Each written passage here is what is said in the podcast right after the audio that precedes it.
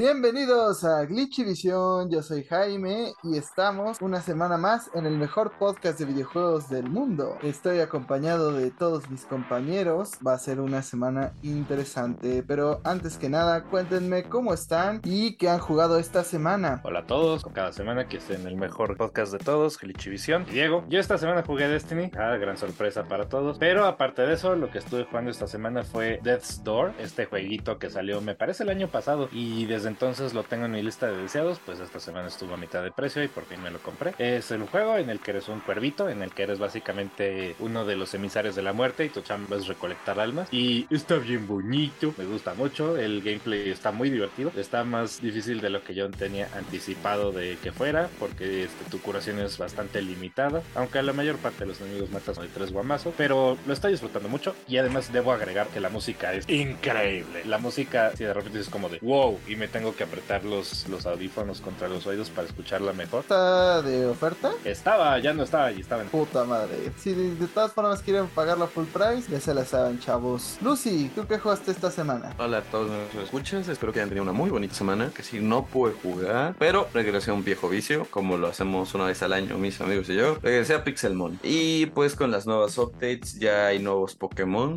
ya sacaron incluso Pokémon, ya hay ciertos Pokémon de, de Escarlata y Violeta dentro del juego, lo cual está interesante. Espera. Entonces, ¿Está lechón? no, todavía no, tristemente. Ah, puto juego, a la verga.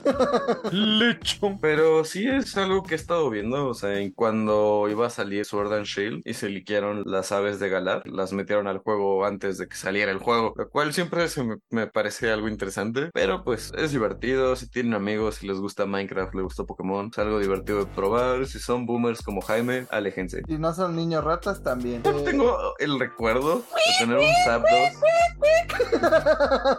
Mi recuerdo de un Zapdos chiquitito, güey, y eso me hace feliz. Las abdas. Sabdas, sabdas, por favor. Bueno, esta semana estoy jugando Animal Crossing. Todavía no me pongo a pescar, todavía estoy recolectando algunos anzuelos. También me puse a jugar Mario Kart y un poco de Smash. Desempolvé el de los Power Rangers. Me parece una mamada que sigan sacando temporadas. Creí que el juego prácticamente estaría muerto, igual que los Power Rangers, pero no, sigue vivo. Y por alguna extraña razón. Power Rangers, Igual que, que la siguen sacando reina. temporadas.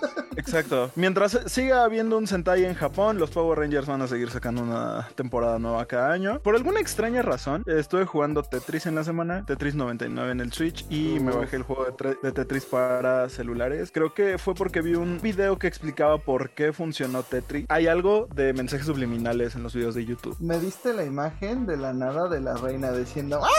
Por fin soy libre para atormentar al mundo. Como Rita Repulsa.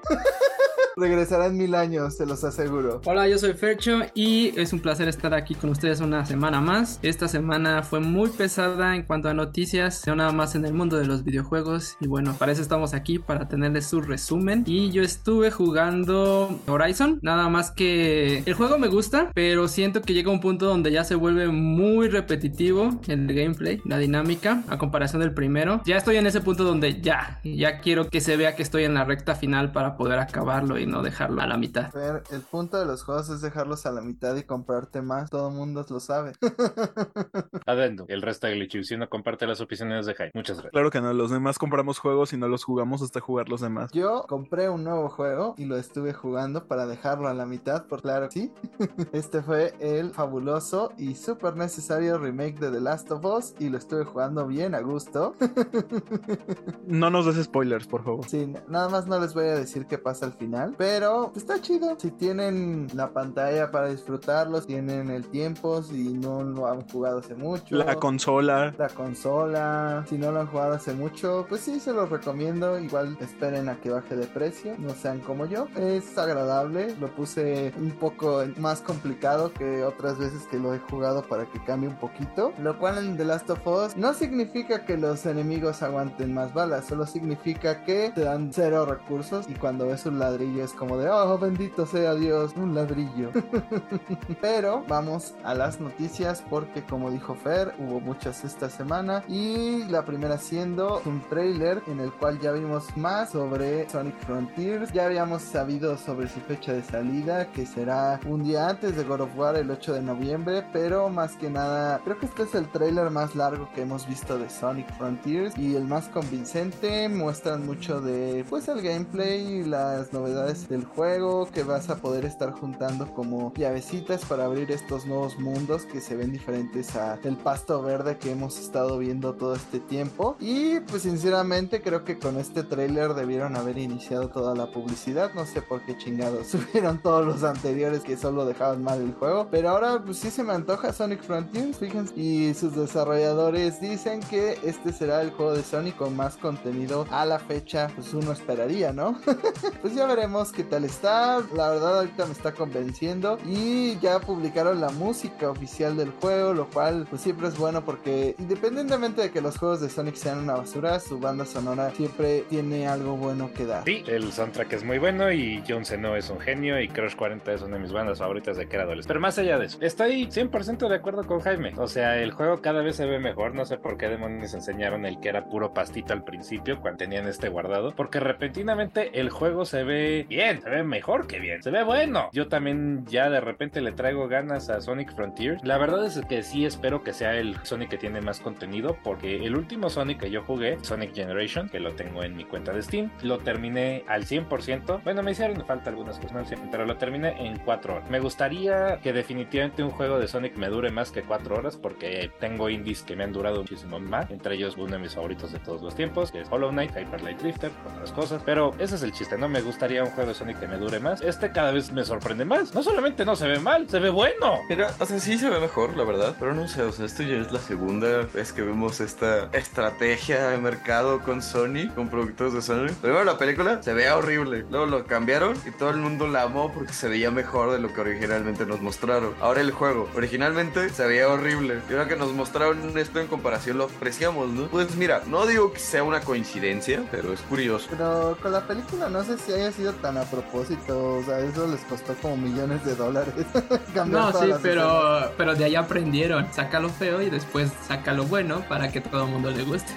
Pero al final recuperaron ese gasto con lo bien que le fue la película. Eso sí. Pero como dicen, el, el, juego sí se ve muy interesante. A mí también ya me llama la atención, pero no lo compraré a primer día. Me voy a esperar a las reviews. Lo único que sí me gustó es que se ven estas como criaturitas que me recordaron a los Chao que salían en otros juegos de Sonic. Y si tienes como que esa parte donde los puedes ir como que haciendo crecer y alimentarlos, entrenarlos como tipo Tamagotchi, como era en ese juego. Sí, Chao. exactamente, el jardín Chao. Y que los podías hacer malos o buenos. Eso estaba muy padre. Si tiene eso, sí lo compraría. Es esto curioso. Los jardines Chao en los juegos de Sonic tienden a ser mucho más complejos que el resto del juego. Es sorprendente la cantidad de cosas que le metieron a ese sistema de Tamagotchi, güey. Pero era tan bueno que no podía durar y tuvo que quedar en el GameCube.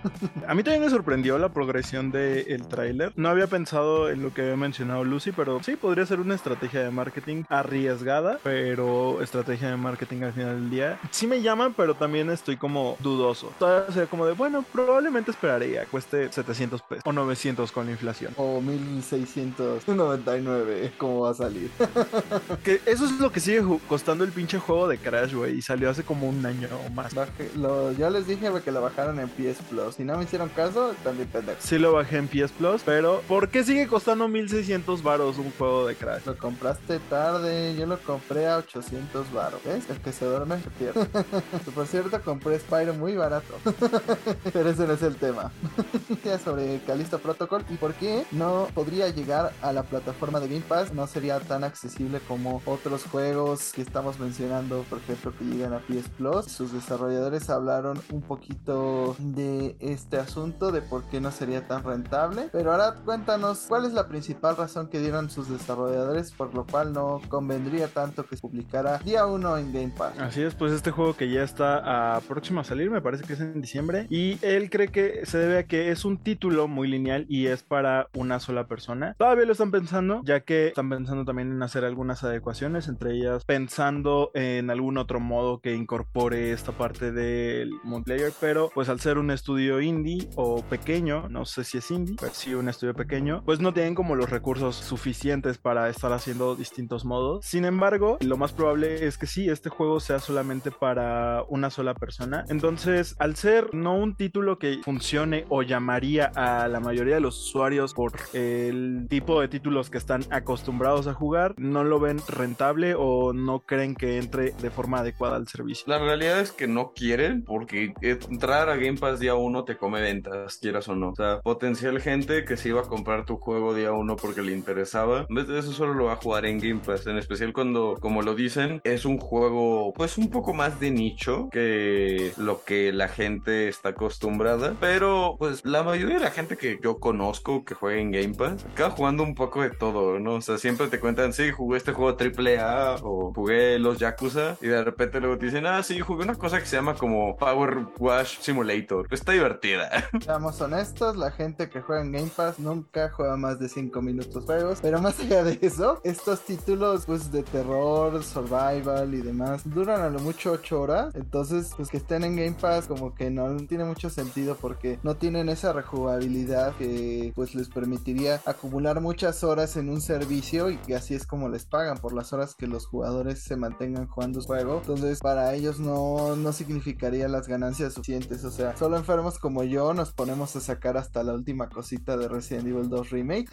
Pero más allá de eso, la mayoría lo acaban y se van. Eh, Jaime, Jaime, Jaime. Mande. O sea, sí, Resident Evil sabemos que es tu hijo pródigo y favorito. Pero voltea a ver el resto de tus juegos y dime que no los jugaste solo 5 minutos. Jugó No. media hora. Los juego al menos una hora, aunque sea, antes de dejarlo. Ahí están, sin acabar. Válido. Le gano a la mayoría de los usuarios de Game Pass. Ahí están, ahí están viendo pasar el tiempo. Viendo cómo Los juegos de. Jaime.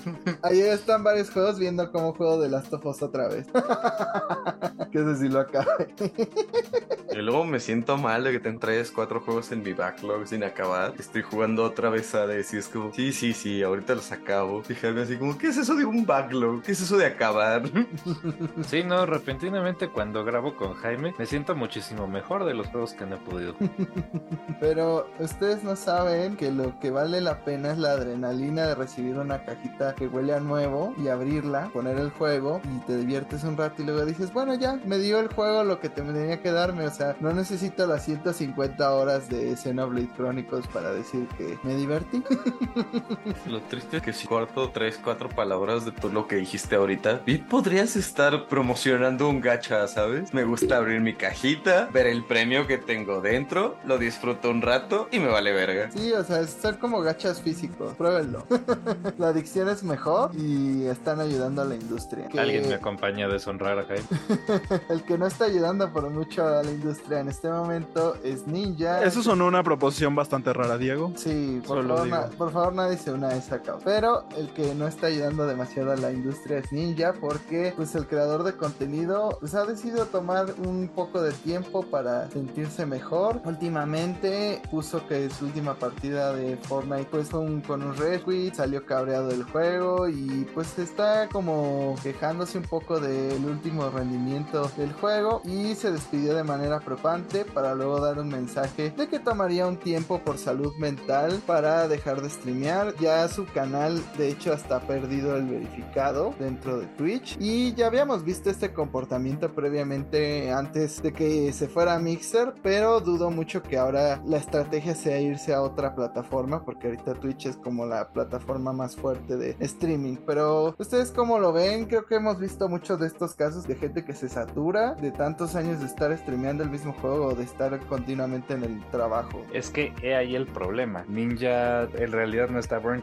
todo esto fue un acto. Porque justamente hoy, hoy salió a decir que iba a seguir streameando sin ningún tipo de problema, pero que ahora va a streamear en todos lados. O sea, va a estar en YouTube y va a estar en Twitch y va a estar. Entonces, básicamente lo que hizo fue fingir este burnout que muchos creadores de contenido tienen en verdad para jalarse bien. Entonces, pues la verdad es que yo considero que es reprochable porque el burnout es una cosa muy real, no solamente entre creadores de contenido, pero es importante en creadores de contenido, ¿no? Porque pues básicamente están transmitiendo su vida 24/7 o por lo menos muchos lo hacen y está del nabo. Todo el mundo necesita un rato en el cual esté para sí mismo y nada más y estas pobres personas no lo tienen, es un problema que sí existe, que le ha costado a la vida a mucha gente y Ninja decidió usarlo por publicidad, entonces la verdad es que no, chido lo que hizo. Y para alguien que durante mucho tiempo se trató de vender como una figura para los niños y así, me parece que este comportamiento es reprochable. Yo lo veo del otro lado de la moneda de Diego. Para mí ella no necesita hacer como un show para conseguir una audiencia, porque la audiencia ya lo tiene, ¿no? O sea, por algo sigue siendo ninja. Claro que su popularidad ha bajado, ya no es como el streamer número uno, han surgido nuevos, con todo lo que pasó de irse a Mixer un rato y luego regresar. Pues obviamente hubo gente que creció en su lugar en Twitch como XQC y otros streamers, pero pues sigue teniendo una audiencia bastante grande. Yo lo que siento es más ese temor de decir, como sabes que voy a tomar un break y te entra la realización de que, pues sí, no, o sea, tú vas a regresar, tu audiencia no te va a esperar, ¿no? O sea, tú decides darte un break y probablemente la mitad o un porcentaje grande de los que te ven se vayan a migrar a otros usuarios que sigan dando contenido constante. Y pues suena culero, pero pues es la realidad de estas plataformas, ¿no? O te mantienes sacando cosas o alguien más toma tu lugar, porque así, así consumimos la media hoy en día, ¿no? Entonces yo creo que le dio miedo al final y decidió, como sabes qué, este, ¿cuál es mi scapegoat? Pues streamear en todas partes. Ahorita la verdad es que Twitch está teniendo muchas polémicas con varios problemas que han tenido últimamente. Y por otro lado, YouTube está surgiendo como una plataforma donde verdaderamente se está pudiendo invertir uno como streamer. Entonces creo que es eso, en parte eso tuvo que ver. Pero pues bueno, no, no sabría si decir que fue completamente un engaño. Supongo que todo tiene porcentajes de verdad, ¿no? Quizás está un poco en borno, pero lo exageró. Quiero darle el beneficio de la duda. Yo igual que Lucy quiero pensar que fue más bien como una estrategia que para salirse de los malos contratos que muchas veces estos creadores de contenidos tienen. Pero en caso contrario de que no sea así, que, falta de respeto, ¿no? Hacia sus seguidores, una. Y dos, hacia otros creadores de contenidos que sí sufren de burnout, ¿no? Porque es una situación que sí existe, no se debe de minimizar porque la comunidad es muy tóxica, ¿no? Entonces, pues sí pesa psicológicamente mucho el estar ahí. Y digo, aprovechando para sacar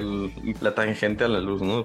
Con lo que lo comenté, pues es un momento muy difícil para los streamers y creadores de contenido de ese estilo, porque pues están saliendo, así como en la industria empezaron a salir muchos trapitos sucios, igual en estas industrias están empezando a surgir, ¿no? Como es el caso de 100 Thieves, que es una corporación que se dedica como a hacer equipos de esports, a este, conseguirle patrocinadores a streamers, pues se reveló que se podían llegar a llevar hasta el 85% de las ganancias de sus streamers, lo cual pues es una tendencia agresiva, ¿no? O sea, imagínate que alguien te diga, me voy a llevar el 85% de los ingresos que tú generas solo porque aparentemente es gracias a mí que tú estás haciendo ese dinero, cuando el patrocinio está ahí por el creador, ¿no? Entonces, sí es un momento bastante estresante para los creadores de contenidos con esto de la monetización, porque sí, a muchos les encanta lo que hacen y les encanta hacer contenido y les encantan sus fans, pero no quita el hecho de que necesitas vivir de algo, ¿no? Necesitas pagar cuentas, necesitas pagar comida, necesitas pagar tu techo, porque pues estos streamers, pues sí, ¿no? Quizás empezaron 15, 16 años viviendo con sus papás, ahorita ya han de tener como 25, ¿no? Por decir un número. O sea, ya llega un punto donde dices como, ya tengo que rendir cuentas, no solo crear contenido porque me gusta, ¿no? O sea, soy un adulto y tengo responsabilidades. Bueno, igual para la cantidad obscena de dinero que ha hecho Ninja, yo creo que ya podría darse un mes de fácil sin streamear y no tener ruedas. Pero, viejo dijo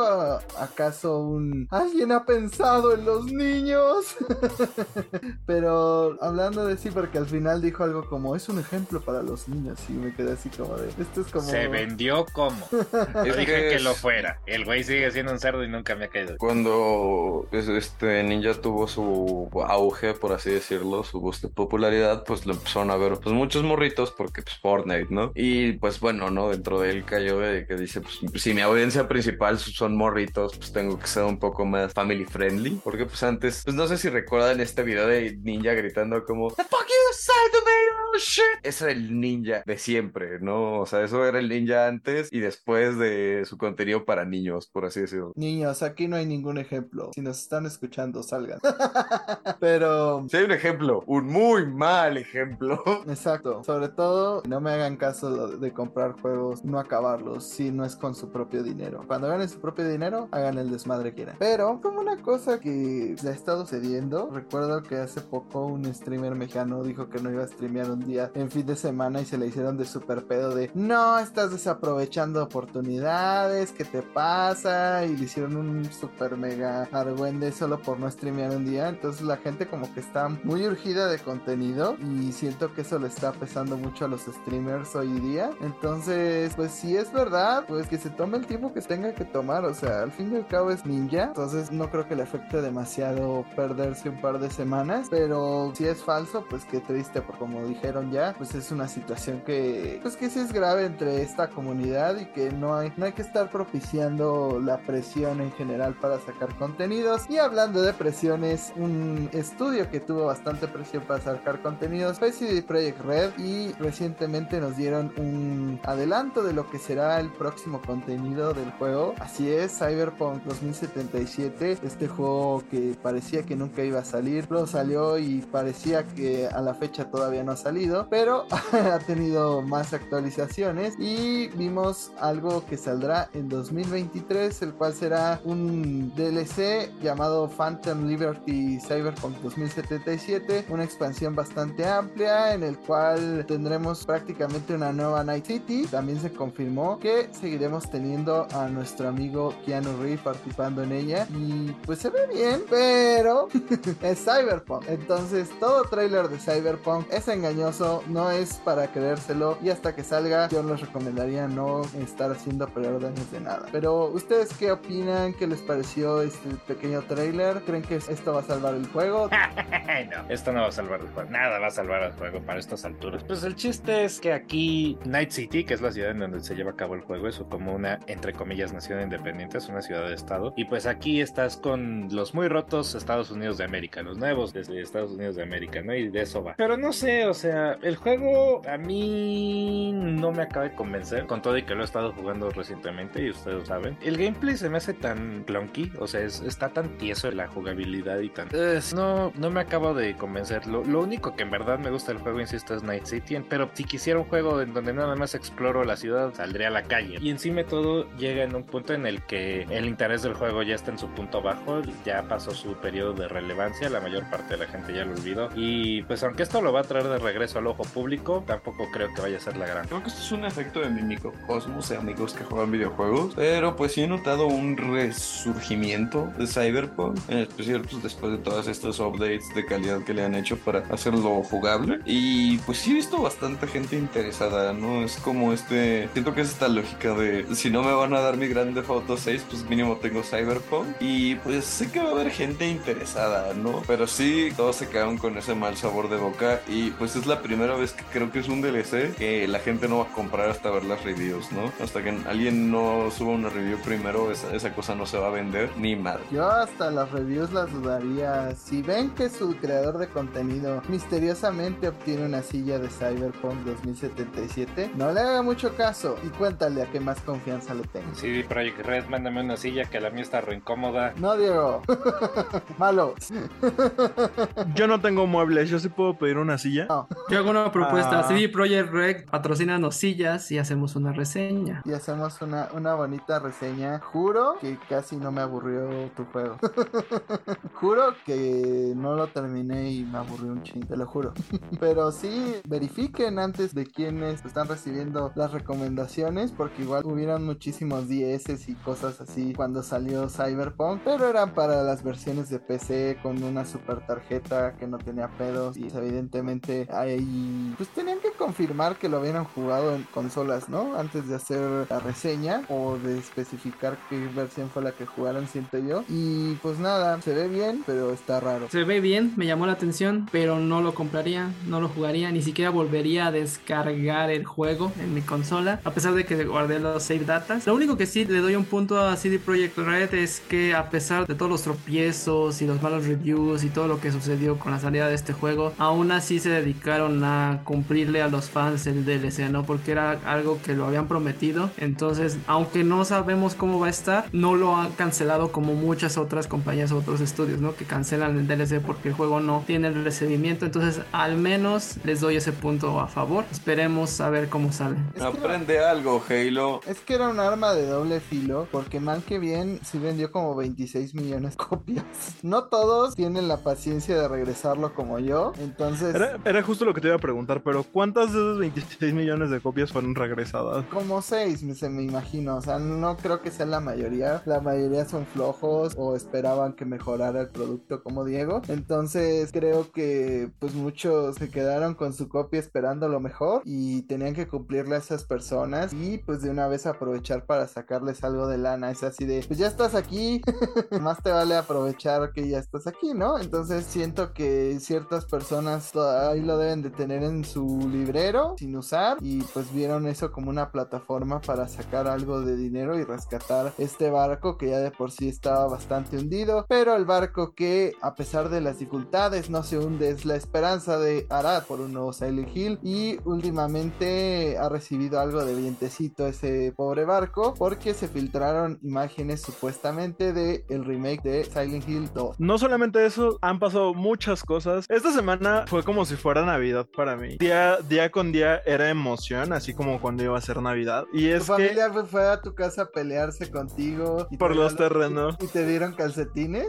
No, nunca me dan nada. Pero esta semana hubo una serie de filtraciones respecto a Silent Hill o a los proyectos que ya se habían anticipado de Silent Hill. Los Golem también ya habló de ellos y dio cierta. ¿En emojis? fe. No, ahora sí hablo bien. Empezando con las imágenes del remake de Silent Hill 2 que está siendo desarrollado al parecer por Bluebird Team. Al principio era como una serie de tres imágenes juntas que se veían medio culerillas. Después salieron por separado, la calidad aumentó, pero se seguían viendo medio culerillas. Y esto se debe a que, según palabras de los Golem, esto se trataría a que son builds tempranas del juego. O sea, realmente esto es de etapas de desarrollo temprano. Además, ahí mismo aclaró que fue Bluebird Team el que se acercó a Konami para realizar este juego. Además de que están siendo supervisados por parte del Team Silent, sobre todo el que trabajó en Silent Hill 2. Y aparte de esto, pues salieron otras cosas en la semana. Entre ellas se filtró un supuesto documento en el que se habla de el juego que es conocido como Silent Hill 5. Al parecer la nueva entrega que se está planeando lanzar sería ahora sí responsable de sacar del canon a todos los demás Silent Hills culeros salieron después del 4. Hay cosas interesantes, entre ellas que hay un tráiler o una demostración jugable, como pasó con Silent Hills antes de ser cancelado, y esta demostración tendría por nombre clave Sakura, y esto pues también tendría que ver con el monstruo que llegamos a ver al principio, que es un- una especie de criatura con una cabeza de Sakuras, y dentro de ello pues también aparecieron las firmas de Masahiro Ito, quien es el que diseñó los monstruos para Silent Hill, entre ellos Pyramid Head, que también salieron como muchas cosas de él en el pasado, entre ellas estaba interesado en crear monstruos con aspectos raros, entre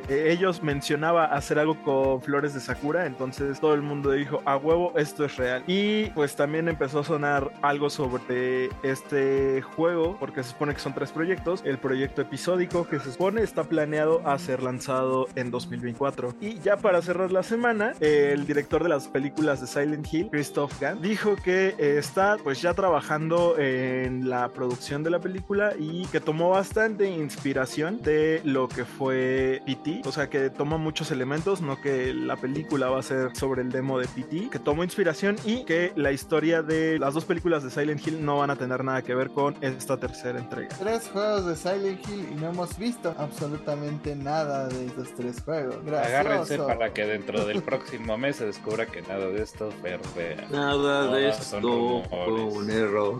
Wow. Lucy, apaga tu instinto blanco de cantar esas cosas. Ay, mira quién habla de instintos blancos de cantar, güey. Yo no soy blanco, yo solo canto porque sí. Pero no sé, o sea, quiero no creer porque nunca pasa nada. Pero lo dice Dos Golem. Y Dos Golem ha sacado información de Resident Evil. Por una parte, Resident Evil, todo mundo. Pero justo ahorita Jaime mencionó esto de Dos Golem. La cosa es que Dos Golem ha filtrado mucha información de juegos de PlayStation y dentro de las cosas que se filtraron es que los juegos de Silent Hill, por lo menos el remake de Silent Hill 2 y Silent Hill 5, serán exclusivos temporales de PlayStation por lo menos un año. Bueno, eso no sería de extrañarse porque PlayStation le gusta operar así, pero no sé, o sea, hay como una parte lógica en mi cabeza que me dice, es Silent Hill, prepárate para la decepción. Y hay otra que me dice, pues está Dos Golem y Dos Golem ha dicho cosas de Resident Evil, aunque quién no tiene leaks de Resident Evil en la industria, pero no lo sé. Yo voy a dar un último. Si este Tokyo Game Show no sale absolutamente nada de Silent Hill, no les vuelvo a creer una chingada. Váyanse a la verga todos. Por No dos. querría tener fe, porque pues Silent Hill sí es una saga legendaria y yo, al igual que ahora, soy fan del 1 al 4. Creo que son excelentes juegos, pero tenemos más de un año dando una noticia semanal mínimo de Silent Hill y en un año no hemos visto nada, así que yo no espero absolutamente nada. Los testigos Eh. de Jehová están diciendo que el mundo se va a acabar cuando venga Cristo y según ellos eso es la siguiente semana, cada semana. Mientras eso pasa yo voy a seguir hablando de Silent Hill. ¿Entendiste Diego? Pero a los testigos de Jehová se les Entendí, no la quiere puerta. decir que lo apruebe y que me guste. Además a los testigos de Jehová se les expulsa de tu casa, se les avienta agua cuando vienen a la casa. Entonces lo que vamos a empezar a hacer es que cada vez que haya una noticia de Silent Hill le vamos a echar una cubetada de agua. ¿verdad? ¿Qué no lo hacíamos ya? No. Pero lo- le podemos rociar como con esos para los gatos. Así como. Konami le hizo a Kojima. Como Konami le hizo Kojima. Miren, por lo menos sabemos que sí hay un proyecto de Silent Hill de verdad y es la película. Bueno, por lo Eso menos sí. sabemos que la película es En eso tiene Pero sí, tendrán que perdonarme por mi escepticismo, pero yo no creo nada hasta nuevo. Entonces, mis expectativas están en ceros literal. Es más, yo creo que para estas alturas estoy en negativo. Sí, ya basta de rumores, ya. Ya que sea algo real, ya. Ya necesitamos Silent Hill. También está lo de que Konami había dicho esto de que se espera que saquen un juego conocido mundialmente, un Tokyo Game Show. Entonces, hasta ese día les doy. pues váyanse a la verga con teoría. Tú y la gente con, con sombreritos de aluminio. ¿verdad? No, Jaime, yo seguiré creyendo en Silent Hill. Así, así tenga que vender un riñón de Lucy para comprar los derechos del juego. Valiente de ti pensar que no he vendido mis dos riñones. Ah, ah, ah, ah. Espera. Valiente de ti creer que Lucy tiene riñones aceptables para donar. O sea, con lo que fuma, con lo que toma. es un milagro. Ya la tenemos en tiempo prestado. Es un milagro que despierte todos los días. No es el milagro de que viva. Es la maldición de no morir, güey. Es distinto. Usted no salvó mi vida. Arruinó mi muerte. pero sí, está. No sé. O sea, te digo, estoy dividido en ese asunto. Pero hay varias personas que han hablado al respecto. Entonces, al menos tenemos esos screenshots mal tomados. Mira, por lo menos ya viste que va a salir las imágenes en HD, pero igual se ven culeras. Y Eso según es lo que esto, me por- preocupa más que nada.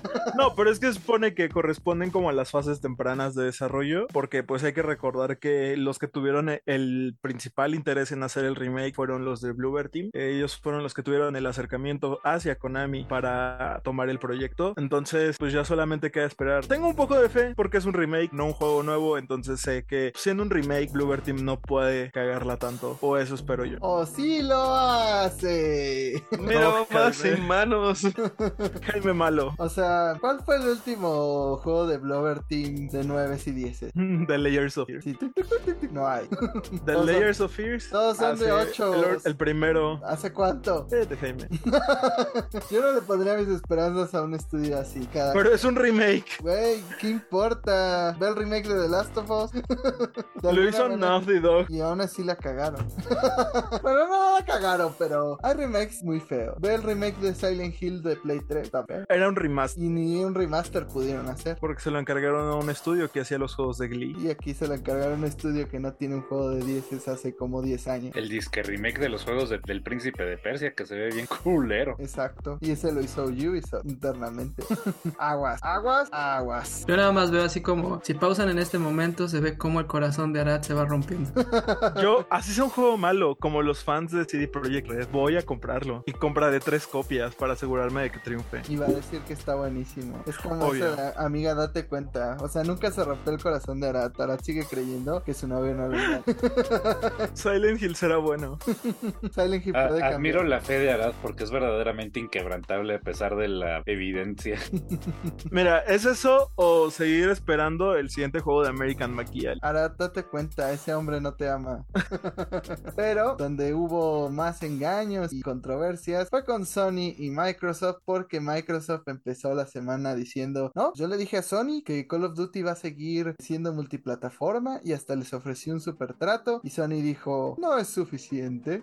Pero Fer, cuéntanos, ¿cuál fue el chismecito de lavadero entre estas dos grandes compañías de videojuegos y cuál es tu opinión al respecto? ¿Eres Team Ryan o Team Spencer? Pues en la semana se dio a conocer que Microsoft Phil Spencer le mandó un correo a Jim Ryan diciendo que aseguraba que Call of Duty iba a estar en PlayStation durante varios años más. Y lo pongo entre comillas porque nunca se especificó exactamente cuántos esos varios años más significa, ¿no? Entonces para unos puede ser dos años, como lo mencionaba el acuerdo principal que está ofreciendo eh, Microsoft. Y yo creo que PlayStation espera que sean más de dos años, ¿no? Por eso mismo la queja. Y se trata de un movimiento, pues como conocemos, ¿no? Para despejar dudas supuestas sobre la compra que está sufriendo ahorita Activision Blizzard para ver si el Congreso lo acepta o no. El problema aquí es que ahorita, como ya lo habíamos mencionado en muchos podcasts antes, son patadas de ahogado, son ahorita son dimes y diretes, son chismes para ver quién gana el favoritismo del Congreso, ¿no? Quién tiene más valor ahí sobre lo que están diciendo. Según Jim Ryan, la propuesta no es aceptable, realmente no,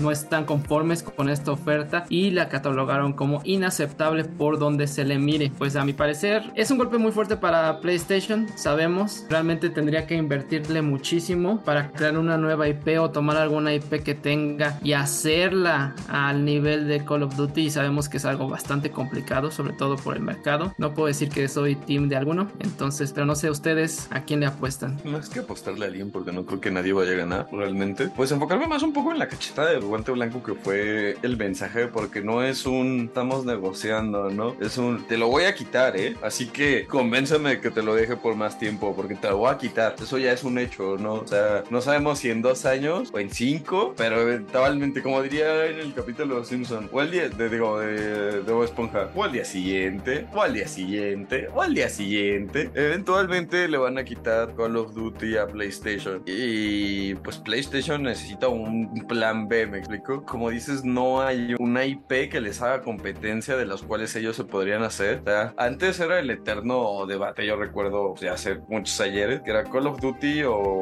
Battlefield, ¿no? Y hoy en día, pues, ¿qué pasó con Battlefield? Este, pues bueno, escuchen los otros podcasts y se enterarán, pero digamos que no está bien. Digamos que.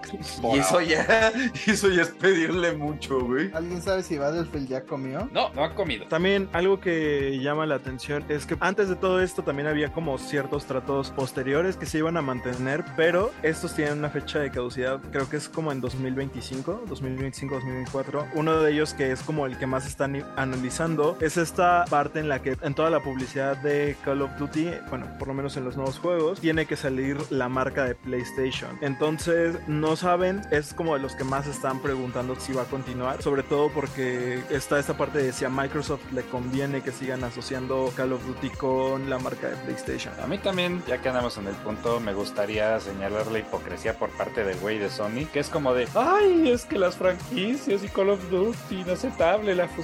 Mijo, has estado compre y compre estudios como desesperado desde hace un año. ¿Con qué cara vas a decir que este trato es inaceptable? O sea, Microsoft, este tipo de negocios no se cierran en un día, entonces seguramente tenía un buen rato haciendo la lucha y analizando el mercado para la compra de Activision Blizzard. ¿Qué digo? Yo no soy fan de la mendiga compañía, no, no soy fan ni de Microsoft ni de Activision, pero igual encuentro muy hipócrita que después de todo esto es como, no, la fusión es inaceptable. Por cierto, voy a comprar a Bungie. Es como, bro, me explico la, la, hipocresía de este hombre, es como, eh, sí, chido tu cotorre. Bueno, pero comprar el tamaño de Bungie con Activision Blizzard. Bungie no deja de ser un estudio grande, es uno de los estudios más grandes de Estados Unidos. Pero ¿cuánto genera? Una lana, Destiny es uno de los juegos más jugados del mundo. Pero aparte también la cantidad de IPs que tiene cada una. Y creo que Activision Blizzard tiene más IPs, ¿no? Ay, sí, ese sí es un buen punto. Un a diferencia de los de Jaime, que están bien idiotas. Este, el punto de Fercho sí tiene, sí tiene piso en el cual pararse. Los dos. Del otro lado,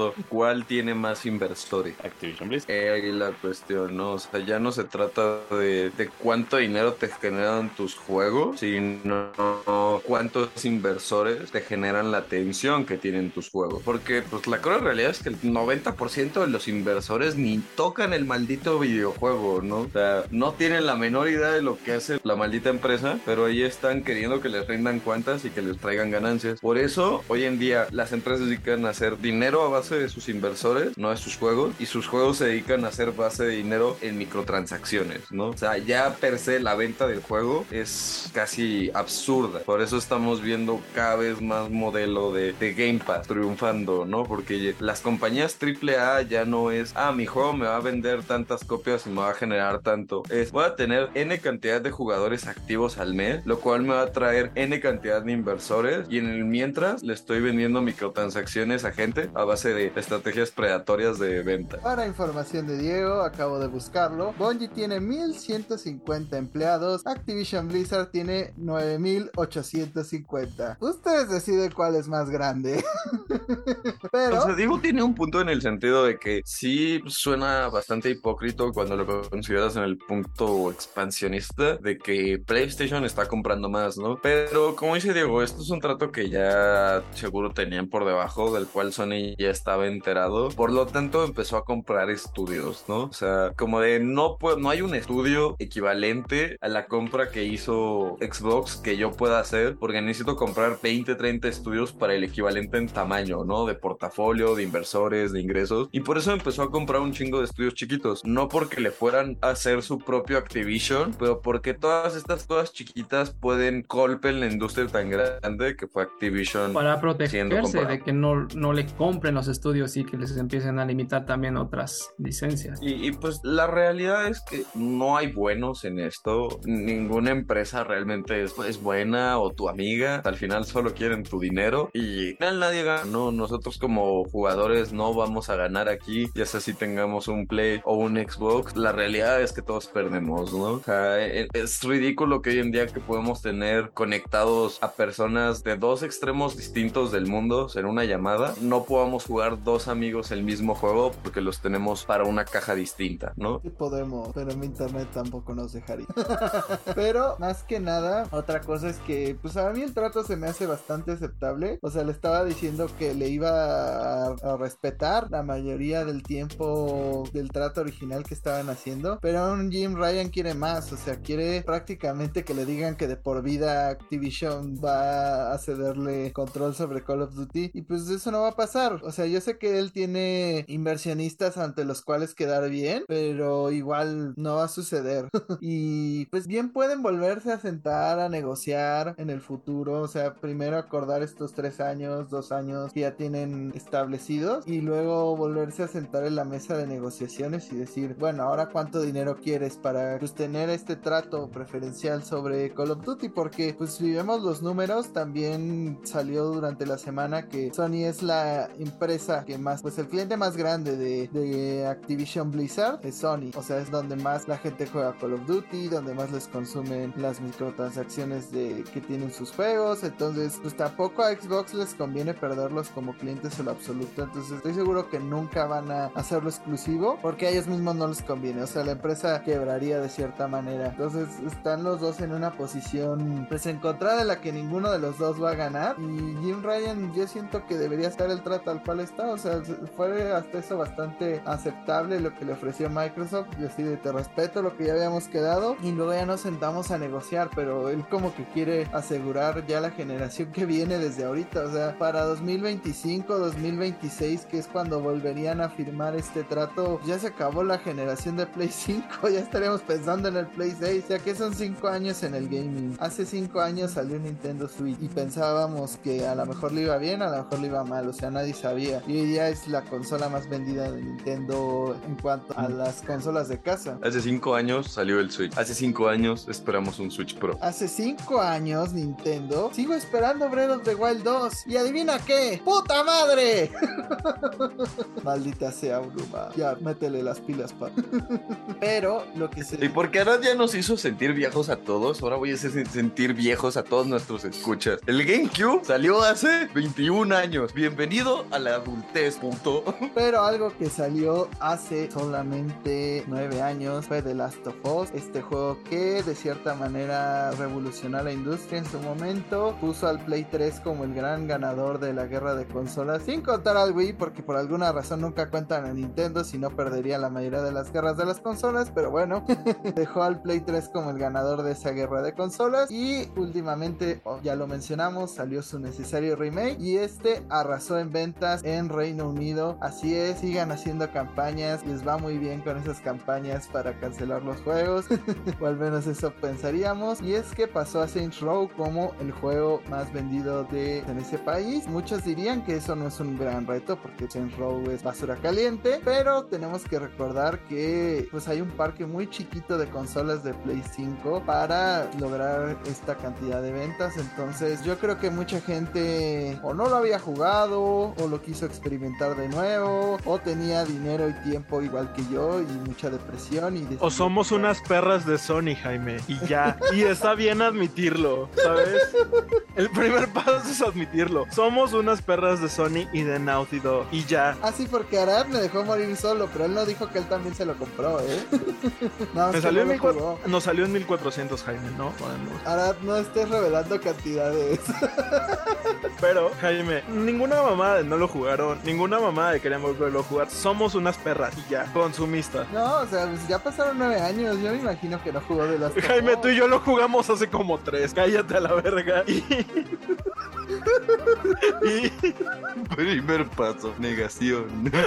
Algo que, que, añadir a, Jaime, Sony lanzó un pack más de Firefly Edition. Se acabaron en menos de 5 minutos y los revendedores las estuvieron vendiendo en precios estúpidos y se agotaron también. ¿Y estos sí llegaron bien o también estaban todos puteados como el primer batch? No lo sé, pero los revendedores los andaban vendiendo en 1500 dólares. Para, para, para, para. Cabe mencionar que la primera vez que compré The Last of Us normal, lo compré 300 pesos. Así que no lo había perdido tanto. Yo lo compré también como en 15 dólares. Pero amigos, no le compren a los revendedores, solo causan más problemas. Y pues habrá que ver el rendimiento en general de este juego. La verdad, insisto, si ya lo jugaste hace poco, si no te gustó el 2, no sé, no vale la pena que lo inviertas, al menos que es una perra. Si no eres la perra de Sony, no lo compres. Mira, si es una perra de Sony, ya lo tienes. O sea, no, no, no, no este mensaje no es para ti. Pero si todavía estás duditativo entre comprarlo y no, cómpralo. Date gusto, te lo mereces. Has trabajado muy duro por esas quincenas. Así es, y te lo vas a pasar bien. Y, y vas a vivir de nuevo esa aventura. Vas a poder ser una perra orgullosa. Pero una vez que ya nos rebajamos en todos los sentidos, vayamos a otras noticias. Y es que ya estuvimos hablando de Cyberpunk, pero no hablamos de la última adaptación que este juego tendría, porque sí, no solamente es un videojuego, pronto será un contenido multimedia, un anime para Netflix, el cual reveló su trailer y fecha de estreno. Serán 10 capítulos que estarán disponibles ya en nada el 13 de septiembre, en dos días de cuando estamos grabando esto. Así que seguramente en este momento puedes ponerle a Netflix y ponerte a ver la serie de Cyberpunk. Pero a ustedes, ¿qué les pareció este trailer? ¿Van a ver la serie? Diego. La nota es que sí, voy a ver la serie. Lo que sea de cada quien. El juego será un bodrio, pero el universo es bastante lindo y el trailer se ve bastante bien. El anime se ve bastante agradable. Los personajes se ven interesantes y pues como dije, el mundo es un setting ya bastante bueno. Entonces, yo sí le voy a echar ojo. No les estoy diciendo que me muero porque salga. El diseño de personajes es un poquito hit and miss. Hay unos diseños que me gustan mucho, hay otros que no tanto, aunque insisto, se ven interesantes. Invariablemente de que me gusten o no. Entonces yo sí le voy a estar echando ojo a esto. Igual a mí me llama mucho la atención porque si algo me gustó mucho del juego es la historia y que exploren un poquito más acerca de todo lo que está detrás de los diferentes bandos, las corporaciones, cómo llegó a ser la ciudad que es Night City, etcétera. Eso es lo que más me llama la atención. Entonces, sí lo espero. Eh, la animación se ve muy padre. Es un estudio que ya tiene mucha experiencia animando. Entonces, pues sí, sí lo veré ahí el 13 de septiembre. Es lo que justo iba a decir. Dentro de la basura caliente que es Cyberpunk, lo único rescatable entre comillas es su historia. Digo, salvo hay cosas de Keanu Reeves que sí me siento que lo metieron medio huevo en un punto del juego, pero esto está bien planeado y no van a meter celebridades de la nada. Siento que sí va a estar bueno y pues nada, pues es un anime que, está cortito, entonces seguramente sí lo ven. Ahí se los recomendamos, les daremos nuestra opinión más adelante, pero lo que parece que también va a ser más adelante son las exclusivas de Microsoft. Ya hablamos un poco de pues todo lo que le ha costado a Microsoft conseguir juegos, que hasta tenía tenido que comprar estudios. Pero Diego, cuéntanos cuál es la situación que dio una de las cabezas de Microsoft respecto a Perfect Dark y otros exclusivos que pues están adentrando a esta plataforma. La cabeza de los estudios Xbox, eh, Matt Booty,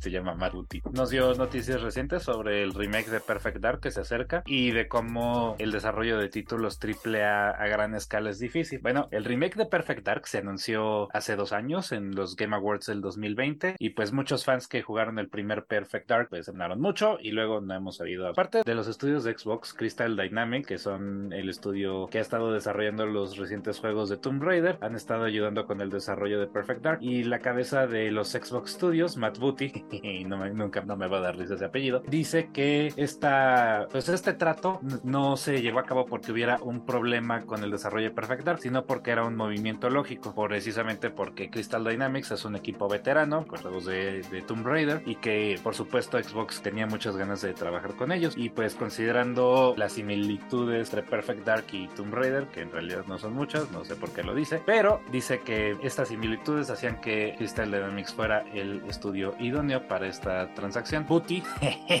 menciona lo complicado que es hacer juegos de AAA a gran escala en el mundo moderno, porque se ha vuelto muy complicado por la inclusión de codesarrollo en muchos lanzamientos. Hizo referencia al trabajo de Xbox en Age of Empires 4, que se lanzó el año pasado, y en la creación de el Microsoft Flight Simulator, que fue creado en colaboración de Xbox Studio y un estudio en Francia que se llama Asobo. Pues a pesar de esta entrevista que de mencionando que Crystal Dynamic, pues la verdad es que yo he disfrutado los juegos recientes de Tomb Raider, los dos que he jugado, no he jugado el tercero. Pues hay fans que están preocupados con el desarrollo de Perfect Dark, que están preocupados por este remake, este, les preocupa qué es lo que pudiera salir al respecto. Había expectativas de que estuviera en el showcase de Xbox y Bethesda este año, pero no hubo absolutamente nada. Pero ustedes qué opinan? ¿Le tienen fe al desarrollo de Perfect Dark? ¿Creen que vaya a valer la pena este remake o creen que no va a valer la pena? No, los fans están asustados. Como hemos visto tanto del pinche juego, tanto que solo tenemos un tráiler cinemático.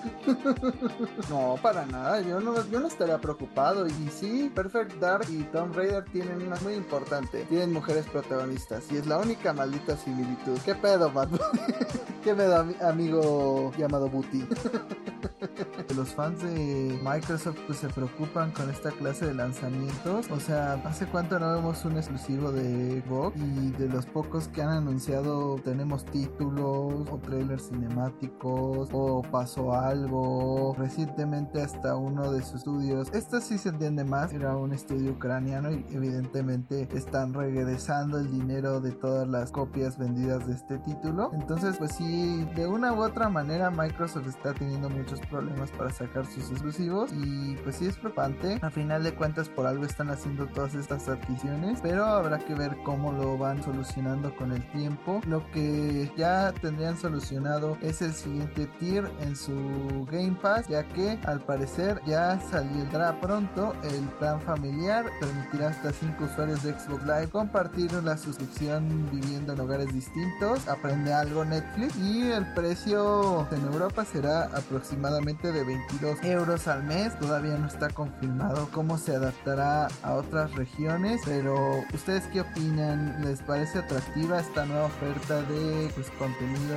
con gratis prácticamente? Bueno, no gratis, pero pagado a un costo pues, bastante reducido. Creo que es una excelente idea y tú mismo lo dijiste, ¿no? Aprende algo Netflix. Creo que más de un servicio de suscripción podría aprender algo de lo que está haciendo el Game Pass ahorita, de que, o sea, puedes cobrar una cantidad superior a lo que pagarías de inmediato, pero repentinamente toda tu familia puede jugar, ¿no? Pues sí, eso está padrísimo y aparte te da acceso a una importante cantidad de juegos, se lo da también a tu familia y a tus amigos y aprende Netflix porque tus nuevos modelos me caen en la punta del hígado y sí, no, o sea, se acaba Stranger Things y yo cancelo mi inscripción, ¿eh? Aprende también PlayStation porque no tiene como una solución oficial de este tipo, ¿no? Sí, exacto, pues es lo mismo que sucede con el Nintendo Switch, ¿no? Que te permite tener varias cuentas bajo la misma membresía y tienes acceso a lo mismo. Entonces, con este Game Pass sí lo veo bastante atractivo porque vas a tener acceso al catálogo de Game Pass, al de, de Xbox, de PC, el Xbox Cloud Gaming, el Xbox Live Gold, el Electronic Card Play, etcétera. Nada más los descuentos, bonificaciones, los juegos de día 1. La verdad, yo sí he estado pensando bastante en adquirirlo, más por PC, sobre todo por juegos como Callisto Protocol que estábamos hablando hace rato o Starfield. Realmente esos juegos sí me llaman la atención y esto pues te ahorras bastante. 22 euros al en pesos son 440 más o menos, que no creo que llegue en ese precio, ya sabemos que se modifica mucho, no es exactamente la conversión tal cual, pero si ronda entre eso, pues se ve bastante interesante. Sí, sobre todo que lo sepan adaptar a la región. La ventaja que tenemos en México es que pues al tener presencia Microsoft puede hacer ciertos descuentos y demás cosas, entonces no me sorprendería que esté a un precio bastante accesible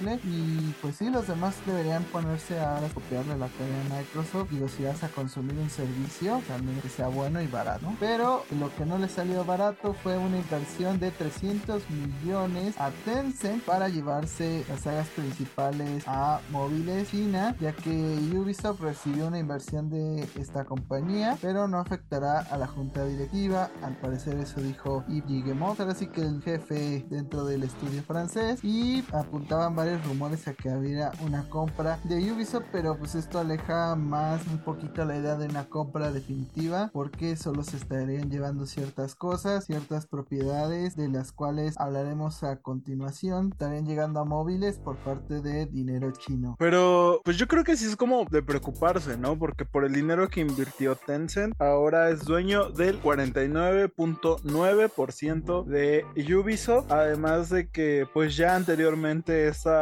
empresa había dicho que ellos estaban en la mejor disposición para ser comprados, igual que Glitchivision cuando llegó Fer. Y no me están pagando por decir esto. Fer solo tiene el 49.99% de Glitchivision, o sea, todavía somos independientes.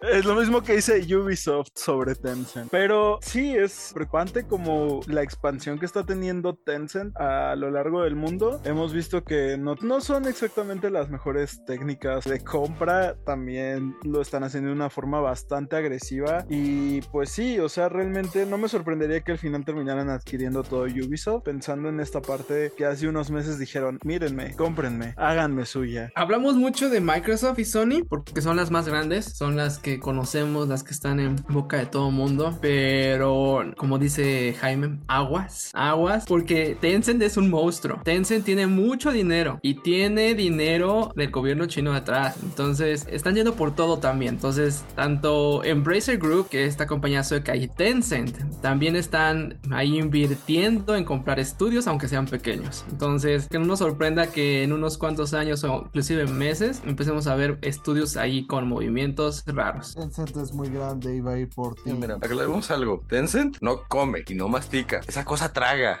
Es como un pinche cáncer que se propaga, güey. Cosa que se le acerca parte de la nave, parte de nosotros. Y pues sí es preocupante porque, pues sí, a nosotros o a la gente que juega más videojuegos, nos gusta pensar que somos la industria, ¿no? Nos gusta pensar que somos los consumidores, que somos el medio entre consolas y PC. La triste realidad es que consolas y PC todo junto no le llega ni a los talones a dispositivos móviles como celulares y tabletas. Y Tencent es lo que más tiene, donde empezó. Un chingo, tiene un chingo de desarrolladores de móviles y es la verdad una industria con la cual tener miedo, ¿no? Porque si interesan por ti, te van a comer.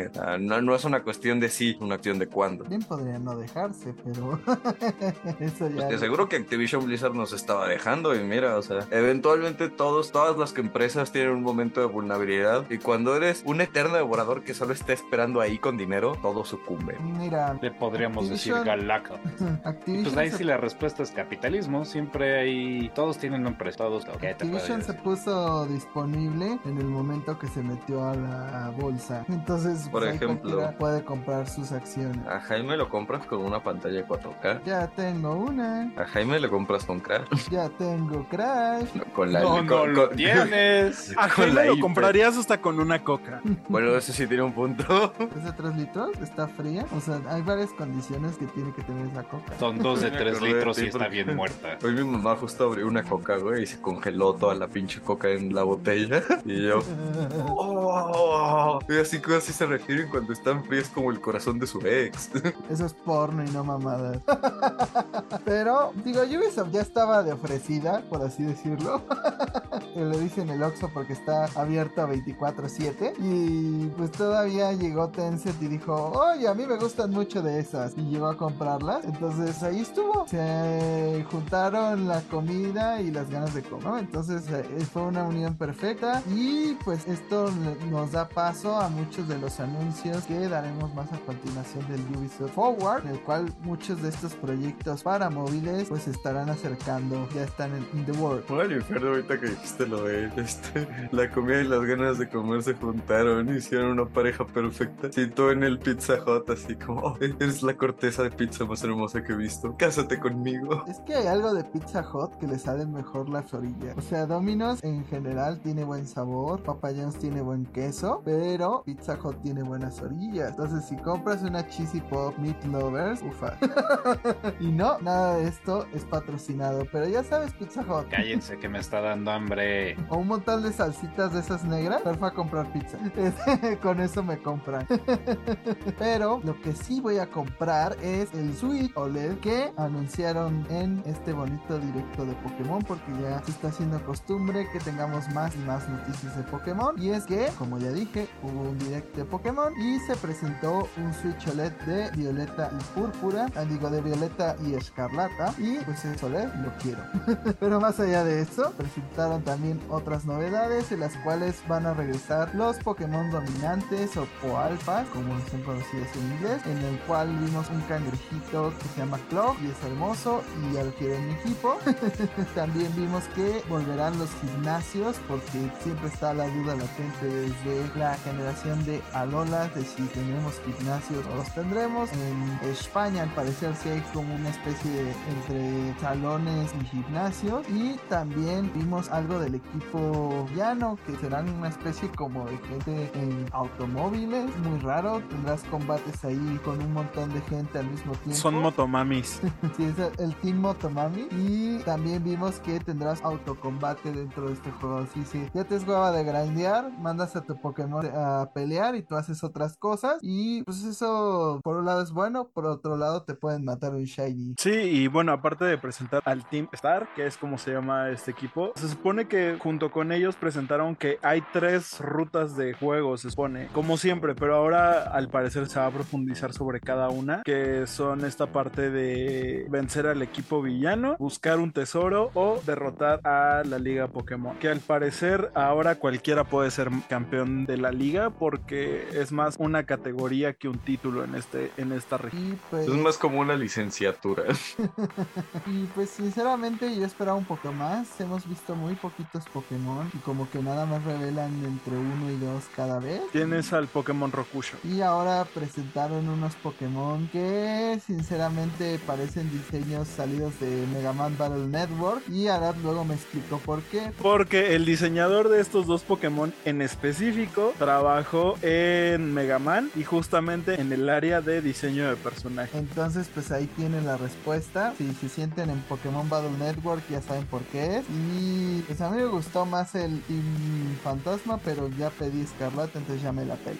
Pero solo decir, me da risa que en Japón se estaban quejando de que, ay, es que no hay waifus y, y no hay morras que, que, que me parezcan cute en el juego de Nintendo, así como de, ah, sí, mete una gótica con bototas porque es lo que está popular y la gente es como, era gótica eh, con algotas, no gótica con bototas. Cuando tienes botas hasta las nalgas.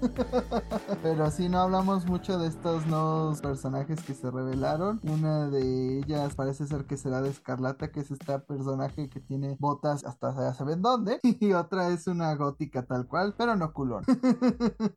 y pues nada. Me encanta cómo dices, una es una con botas hasta ya saben dónde, pero luego dices que sí es una gótica en alguna. Entonces, ¿quién te entiende que te censuras y luego no? No, primero dije que una no tenía botas hasta las nalgas. Y luego dije que otra era la que no era, era gótica, pero no culona. O sea, censuré a una nada más. ¿Arad? Para aclarar, las dos van a estar en los dos juegos, nada más que una es la presidenta de la liga, que es básicamente como este güey, el que estaba raro en Pokémon Espada y Escudo, que tenía el corte al que todo el mundo le hizo dibujos muy rápido, igual que esta El que parece Tony Stark. Rose, el presidente Rose, ese. Ah, yo pensé que el cuate que tiene pelo de espada y que parece que tiene un ahí trepado No. en la cabeza.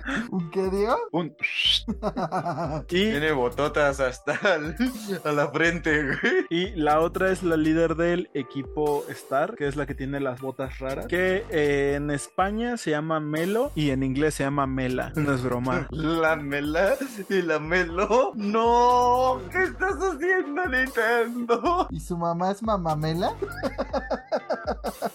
oh no. Eres un idiota. Se me hace que los de eh, adaptaciones en traducción van a quedar despedidos después de que salga el juego en Latinoamérica. Quizás pierda mi trabajo por esto, pero valdrá cada maldito segundo. Un trabajador de Game Freak, probablemente. Pasa a Mamitas Club que no le pase al juego oficial.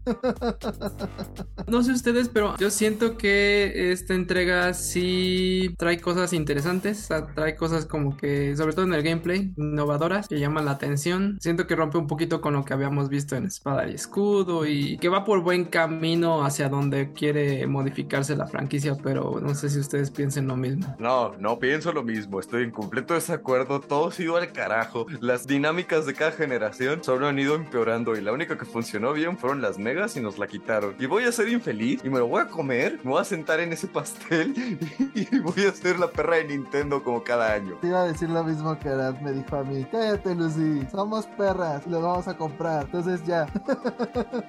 Yo quería creer. Hay mecánicas interesantes, pero hay muchas cosas, demasiadas cosas que me recuerdan a Espada y Escudo. Y Espada y Escudo fue una mierda caliente. Entonces, mm, no sé. Estoy indeciso de si va a ser un buen juego o no. Creo que al ser desarrollado al mismo tiempo que Leyendas Arceus, no tuvieron mucho tiempo para tomar feedback de lo que sí funcionó en este juego. Entonces, me esperaré a mejor al que sigue. ¿Arad? Y también está esta parte de que es mundo abierto y sí he visto muchos comentarios de mucha gente diciendo, wow, se ve muy bien, y es güey, no, se ve bien culero, se ve bien vacío esa madre. Hablando de que ya tengo mi tele, vi el trailer de Pokémon en una tele decente y se ve bien culero. Y dije, tal vez todos los juegos de Switch se han visto culeros y yo he vivido engañado. Pero no, puse el trailer de Zelda Breath of the Wild 2 y no tenía nada que ver con los bordes todos co- cropeados de los trailers de Pokémon. Entonces, neta, hay un pedo ahí. O sea, sí sé que hay mejoras. He visto pues que hicieron la comparación de cómo ha avanzado, por ejemplo, Magneson, que es un Pokémon que ha salido en los tres juegos de Switch. Y sí hay mejoras, o sea, debo de admitirlo. Pero el estándar sigue siendo muy bajo.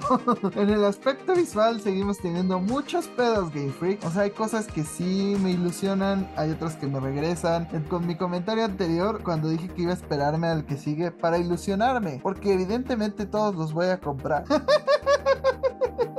Eso no va a impedir de consumir. Ay, amigos, son unos adictos. Diego, ¿te vas a comprar la expansión de Destiny? Sí, claro. Entonces no digas nada. Soy un hipócrita, nunca dije lo contrario. Eso no le quita a ustedes tampoco los adictos. Pues yo ya quiero que salga. Me da buenas vibras. Diego, venimos de League of Legends. Ya no hay un vicio peor. Y aquí solo se puede ir hacia arriba, güey. Equivocada no está. Bueno, pensando en que Arad gastó en una skin de Fall Guys, no sé. Sigue siendo para arriba, créeme. Pensando en que Arad gastó en Ariana Grande, no sé. Me gustaría decir que no es tan bajo como League of Legends, pero eso es Fortnite, entonces ya no sé. Se acerca peligrosamente. Pero igual, tú cómpratelo, Fer. Nos la vamos a pasar bien en paldea andando en nuestras. Algo habrá que hacer. Cantaremos Motomami mientras estamos jugando Pokémon Espada y Escudo. Y peleando por atrapar Ah, no, espera, entre Púrpura y Escarlata, Espada y Escudo ya pasaron de moda.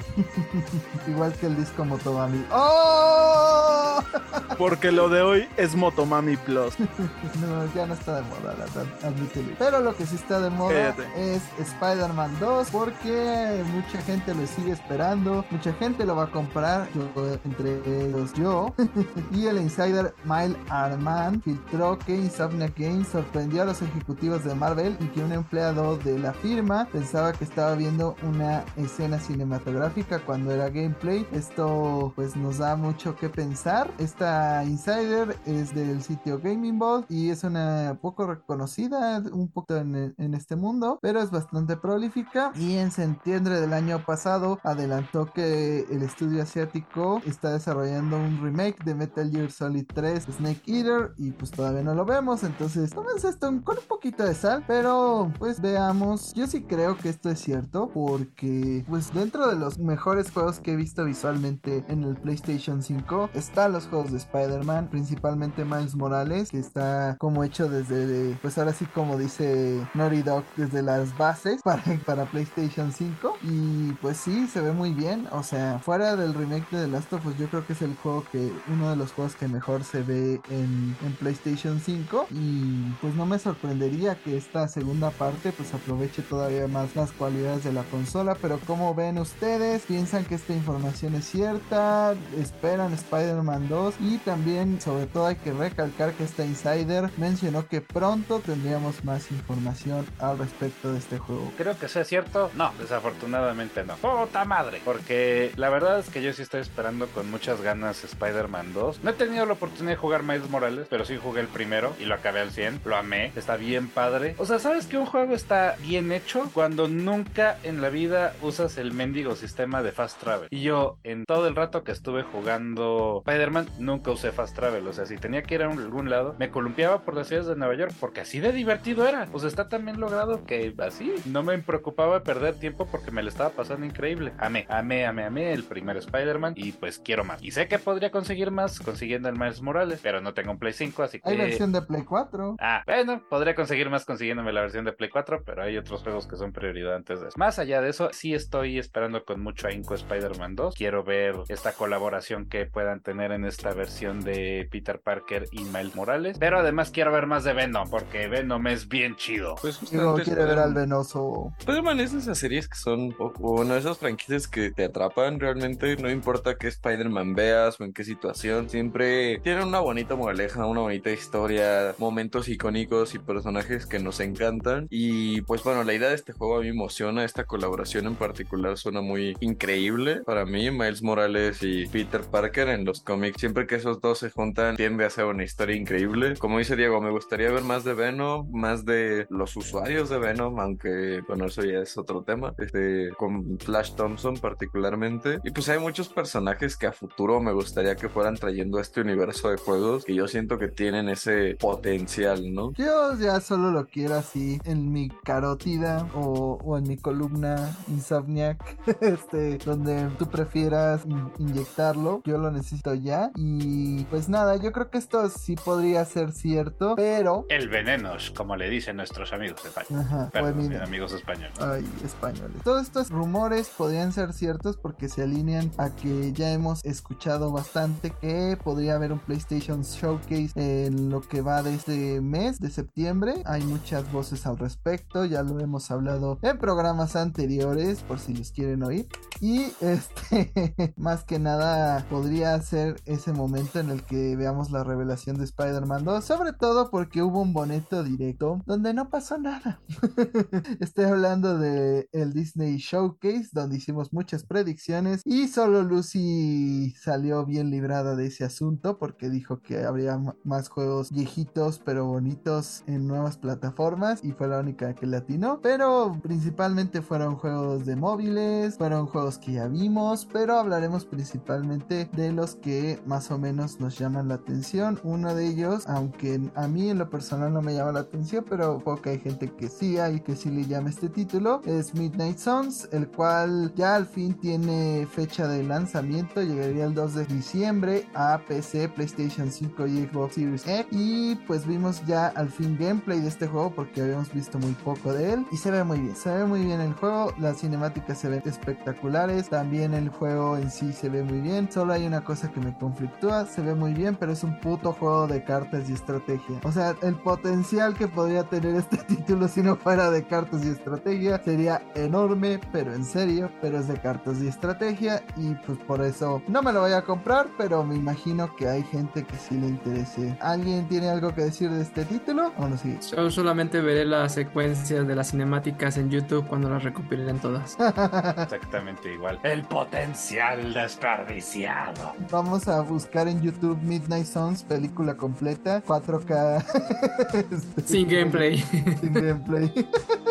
Exacto. Otro de los títulos que estuvieron interesantes, yo creo que el que más, fue el título revelado por Skydance Studios, el cual cuenta con la presencia de Amy Haming, que pues supongo que aportará mucho de lo que dio en Uncharted a la historia. Y parece ser que este juego sería en el pasado, donde un Black Panther de la Segunda Guerra Mundial se uniría a el Capitán América para luchar contra la amenaza de Hydra. Es un concepto raro, pero bien podría pasar. Ya hemos visto bastantes cosas dentro de estas series de What If de Marvel, entonces no está tan descabellado, pero este sí me llamó un poco más la atención, aunque es el de los primeros proyectos de Skydance. ¿Ustedes qué opinan? Pues bueno, una vez que caes por el agujero de conejo que son los cómics, te das cuenta que todo escenario posible e imposible ha pasado o pasará. ¿A qué me refiero con esto? A que vamos a ver cosas como Black Panther y Capitán América contra Hydra, así como vamos a ver a cosas como Arrow y el hombre hormiga contra Thanos, ¿no? Entonces es padre ver cosas que no te esperas normalmente que, que adapten. Y sí, Capitán América y Black Panther tienen bastante historia juntos en los cómics. Entonces, pues tiene el potencial. Veo muchas posibles referencias a otras series que podrían hacer con esto. Y pues el Hero verso en los videojuegos se sigue expandiendo. Chabelo y los niños junto a T'Challa y Capitán América contra las momias y Blue Demon. Halo, quiero ese DLC. Principalmente me llamó mucho la atención quién está detrás de, bueno, sabemos quién está en- dentro de Skydance y la experiencia que tienen en Uncharted. Soy muy fan de los juegos de Uncharted, sobre todo en la narrativa. Espero lo mismo. No me importa mucho que a lo mejor no se apegue al 100% en los cómics. Son diferentes universos, se pueden tomar como que ciertas libertades, explorar diferentes aspectos de los personajes, de los héroes, de los eventos, de, de los arcos narrativos de los cómics. Pero principalmente espero ya que pronto muestren acerca o hablen un poquito más de detalles acerca de qué tipo de gameplay va a ser, porque sabemos que Uncharted es mucho de exploración, camino lineal, etcétera, ¿no? Entonces, si va a ser lo mismo con este juego de Capitán América y Black Panther o qué tipo de juego va a ser. Sí, lamentablemente solo fue un tráiler cinemático. Hurra.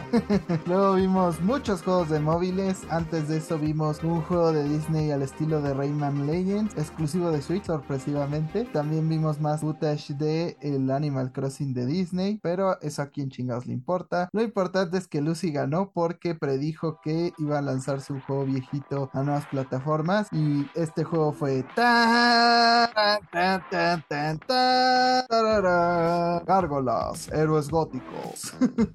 el videojuego de Super Nintendo y de otras plataformas lanzado para la actualidad y nunca he jugado un juego de las gárgolas, pero la serie me encantaba, tenía mis gárgolas así que de mercado algunas que te lastimaba por el piquito de las alas y hasta tuve los juguetes oficiales. Lucy, ¿a ti te gustan las gárgolas? Héroes góticos. Me encantan los góticos, en especial culones y con bototas, ¿no? Pero esa es otra historia. Este, sí, yo no tengo muchos recuerdos de esta serie, pero sí me llegó a tocar. A mi hermana le encantaba, entonces esto pues me trae nostalgia. Es un juego que pues sí me gustaría llegar a jugar con ella y pues a mí me emociona por lo mismo. Es ese poder regresar al pasado, ¿no?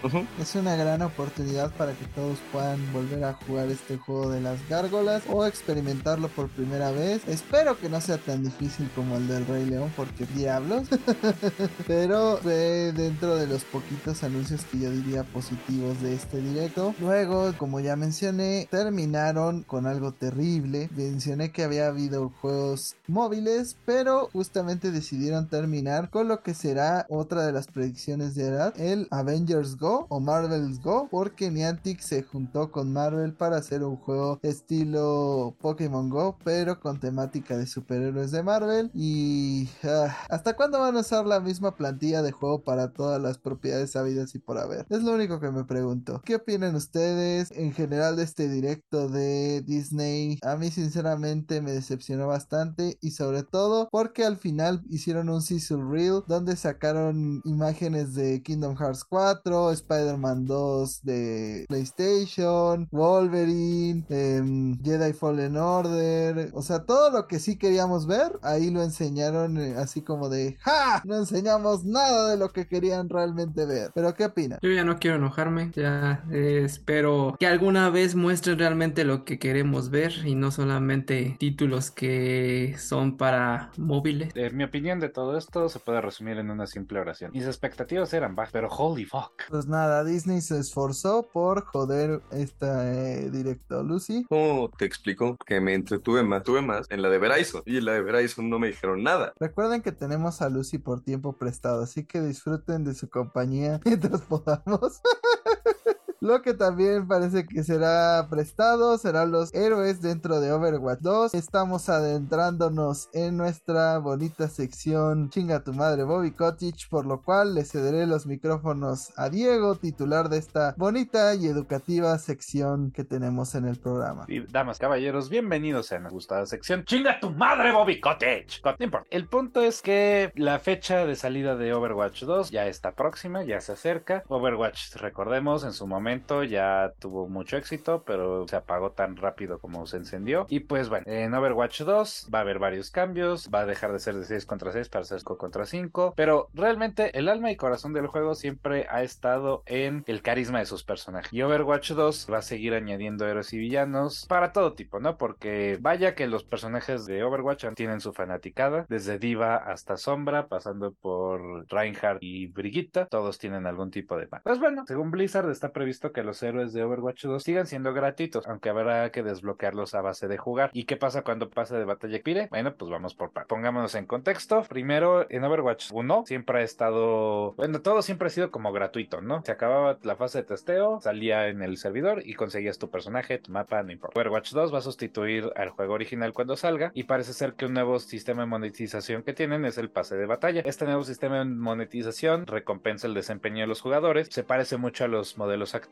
según John Spector, uno de los más grandes responsables de Overwatch y de Blizzard, confirma que los personajes van a ser por parte del pase de batalla. Evolucionaría hacia un sistema de temporadas, como el que tiene Destiny, de hecho, y que arrancaría en el próximo 4 de octubre, en la que llegarían nuevos héroes, modos y contenido. Cada temporada, además, serviría para introducir un nuevo pase de temporada que te permitiría desbloquear las novedades, modo de recompensas. Como en todo pase de batalla, hay recompensas gratuitas y hay recompensas de pack. ¿Qué ocurriría con aquellos héroes que se ofrecen a través del pase de batalla y no se hayan desbloqueado, pues él dice que va a haber nuevas maneras de conseguir esos héroes temporadas tour. Pero a mí me por, porque, o sea, siempre como que se había entendido que la manera en la que Overwatch se sosteniera por su horrible sistema de loot box, pero finalmente los que pagaban las loot boxes se las arreglaban para que el resto del contenido fuera gratuito, tanto como para jugadores nuevos como para ellos mismos, y todo lo que fuera nuevo era gratuito. Pero ahora la de huevo vas a tener que pagar, el juego se volvió pay to pay, págale a pagar, porque siempre tienes que estar con el pase de batalla, tienes que estar grindeando y donde que no consigas tu personaje, pues ya te amolaste. ¿Qué clase de estupidez es esta? Cada vez este juego se ve peor y yo ya de por sí estaba... Una vez más, mis, mis expectativas eran bajas. Es más, en este caso eran cero. Pero holy shit, ¿cómo es posible que metan tanto la pata? En fin. Creo que esto fue un problema de, de cómo lo comunicaron. Lo que yo entendí o el modelo que a menos a mí me haría más sentido que estuvieran manejando conforme a cómo dijeron las cosas es que sí, en estos pasos de batalla, como dicen, tiende a haber cosas, el lado gratis y el lado premium, ¿no? Normalmente las recompensas clave en estos juegos son gratuitas, ¿no? O sea, al menos la parte de desbloquear los héroes no tendrías que pagar el pase, solo grindearlo hasta ese punto. En cuestión a cómo sería si no lo consigues durante el pase, yo imagino que más o menos tendríamos un sistema tipo Apex o League of Legends, donde conforme tú juegas conseguirás una moneda dentro del juego que te permite desbloquear estos personajes que no conseguiste inicialmente, pero pues este soy yo siendo positivo, pensando como desarrollador si realmente tuviera que hacer si funcionar este sistema, ¿no? Vamos a mantenernos al pendiente, ya les iremos avisando más, tenemos nuestra bonita sesión chinga tu madre Bobby Kotick, así que pues no nos vamos a perder la oportunidad de mentarle la madre. Justamente hablaba antes del podcast con esta Lucy acerca de, de esta situación de los juegos que tienen pases de batalla, una recomendación a nuestros escuchas Cuando el, el juego se vuelva más una tarea que una acción de disfrutar o jugar con tus amigos o por querer mejorar, etcétera, ya nada más estés cumpliendo challenges por cumplir challenges o tratar de conseguir el pase de batalla, déjalo. O sea, estar regalando tu dinero a este tipo de organizaciones que nada más están lucrando y no, no mejoran las plataformas, no mejoran la calidad del servicio, etcétera, realmente no, no vale la pena. De Arad y sus gastos en Fortnite no vas a estar hablando, Fer.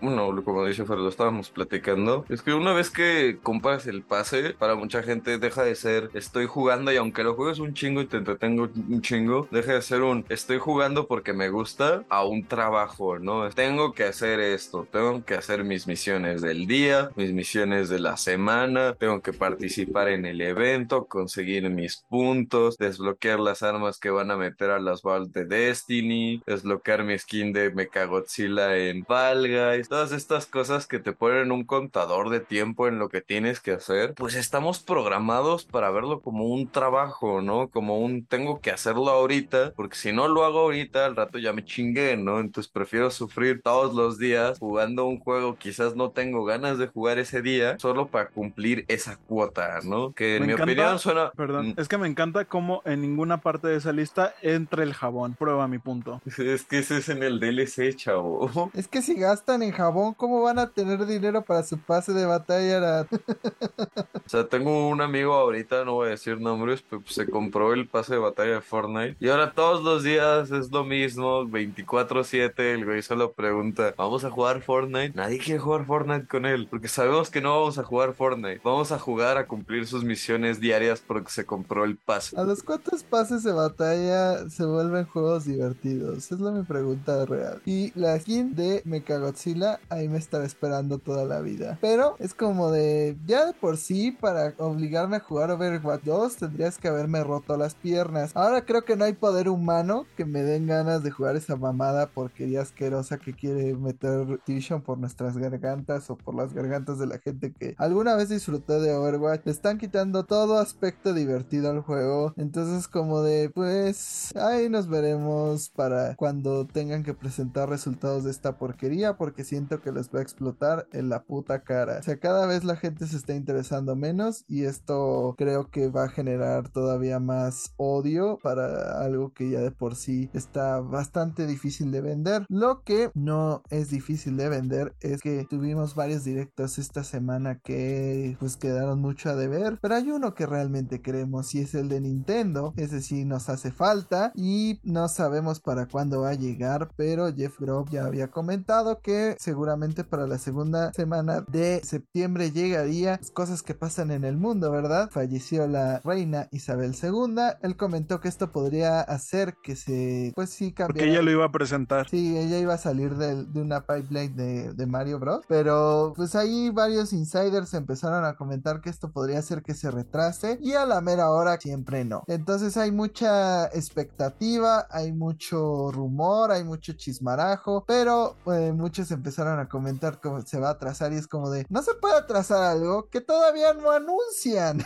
o sea, todavía no tenemos fecha, todavía Nintendo no dice nada y la gente ya está muy preocupada. Yo sé que nos hacen falta cosas de Nintendo, pero gente, cálmense un chingo. Pero, ¿qué opinan ustedes? ¿Tendremos direct la próxima semana? ¿Tendremos felicidad? ¿O la reina nos habrá quitado la felicidad igual que le quitó todas sus propiedades a sus colonias?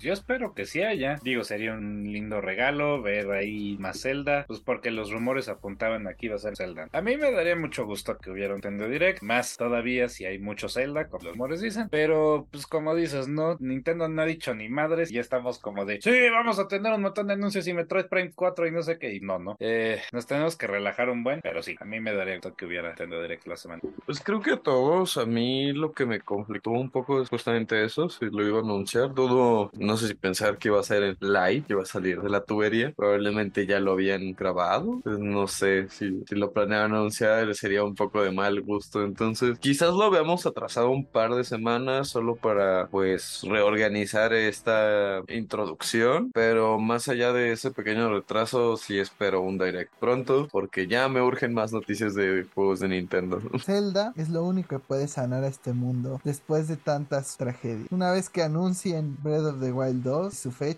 todo va a funcionar, el COVID se va a terminar y la viruela del mono también. Yo se los. Ce- Zelda, ven y sana mi dolor. Tienes la cura de este amor. o sea, es lo que necesitamos para que el mundo vuelva a girar de la manera correcta. Pero algo que se detuvo totalmente, igual que los anuncios de Zelda, es Yokai Watch, esta franquicia que muchas veces usaron como ejemplo de lo que debería ser Pokémon. Y pues hoy día ya no existirá. Pero Arad, cuéntanos, igual que la reina Isabel, pues ya no veremos pronto a Yokai Watch. Cuéntanos qué fue lo que pasó. Hace un momento les hablábamos de que todo el mundo quiere ser un gato jazz, que diga todo el mundo quiere tener su pedazo del pastel en estos juegos móviles al estilo Pokémon Go. Entre ellos estuvo Yokai Watch que lanzó un juego para móviles hace no no sé si lo lanzó el año pasado o hace dos, pero este juego pues solamente estuvo disponible en Japón, me parece, y pues lamentablemente no han podido jalar gente. De hecho, hace poco celebraron eh, su aniversario y tuvieron eventos. Y mientras esto pasaba, anunciaron que el juego va a cerrar a finales de este mes, de este año que diga, debido a las pocas descargas que ha tenido en los últimos tiempos. El juego va a estar disponible hasta el 23 de diciembre de este